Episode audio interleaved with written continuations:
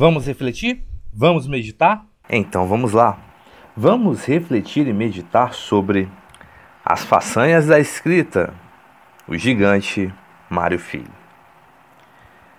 Mesmo em tempos como esses, onde nós temos que se adaptar a esse novo normal e por, durante um bom tempo, até que se encontre uma cura para a Covid-19, vamos ter que nos acostumar com esse novo normal.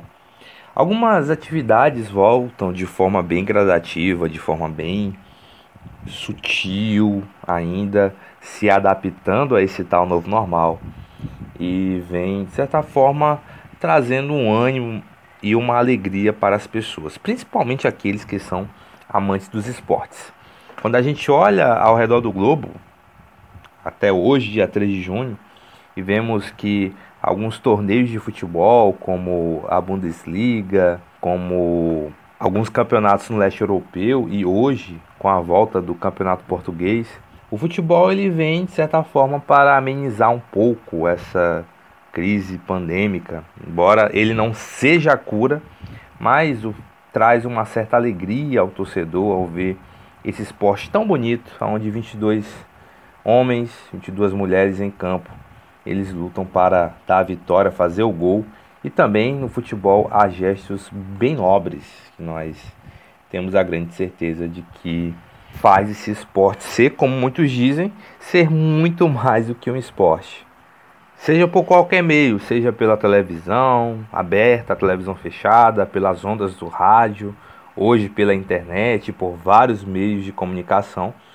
Até por enquanto, porque os estádios ainda estão fechados, ainda não se pode haver público, mas a emoção do futebol é algo muito estupendo.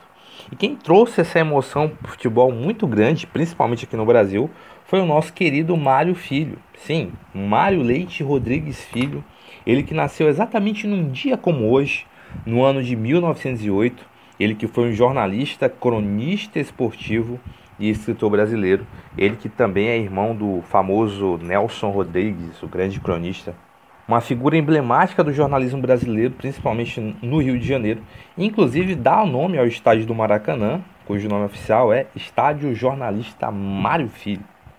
Não foi o cunhador, mas ajudou a popularizar até hoje o tão falado Fla-Flu, né? o Fluminense e Flamengo, Flamengo e Fluminense e um grande entusiasta do futebol que acreditou no projeto Maracanã de ser até década retrasada, né, o maior do mundo. E em uma de suas muitas crônicas, denominada O Torcedor do Rádio, escrita em 10 de fevereiro de 1950, Mário Filho ele descreve o seguinte: a cultura da massa. Quem não andou torcendo pelo rádio por ocasião do Campeonato do Mundo?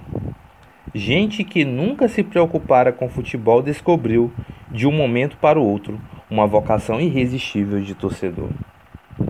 Quem não andou torcendo pelo rádio por ocasião do Campeonato do Mundo? Gente que nunca se preocupara com futebol descobriu, de um momento para o outro, uma vocação irresistível.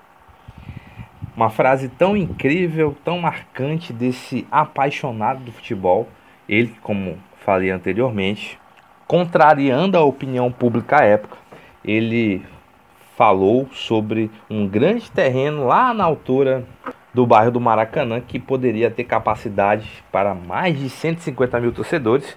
Muitos duvidaram na época, mas em pleno Maracanazo esse público foi atingido e se tornou de fato o maior do mundo. Esse recifense de nascença mais carioca de almigema sem dúvida nenhuma, contribuiu não apenas para o imaginário esportivo do Brasil, mas também em relação a outros fatores, como próprio, próprios livros, como Negro no Futebol Brasileiro, Viagem em torno de Pelé, entre outros, que ficaram marcantes, não apenas nessa área esportiva, mas também contra o racismo que já à época era muito forte e também contribuiu para esse essa massa, essa torcida de massa, principalmente no Rio de Janeiro, inclusive dada uma justa homenagem ao estádio do Maracanã, ao estádio jornalista Mário Filho. E assim seguimos, sempre torcendo para que o melhor venha logo e só saindo de casa quando necessário, vivendo e aprendendo.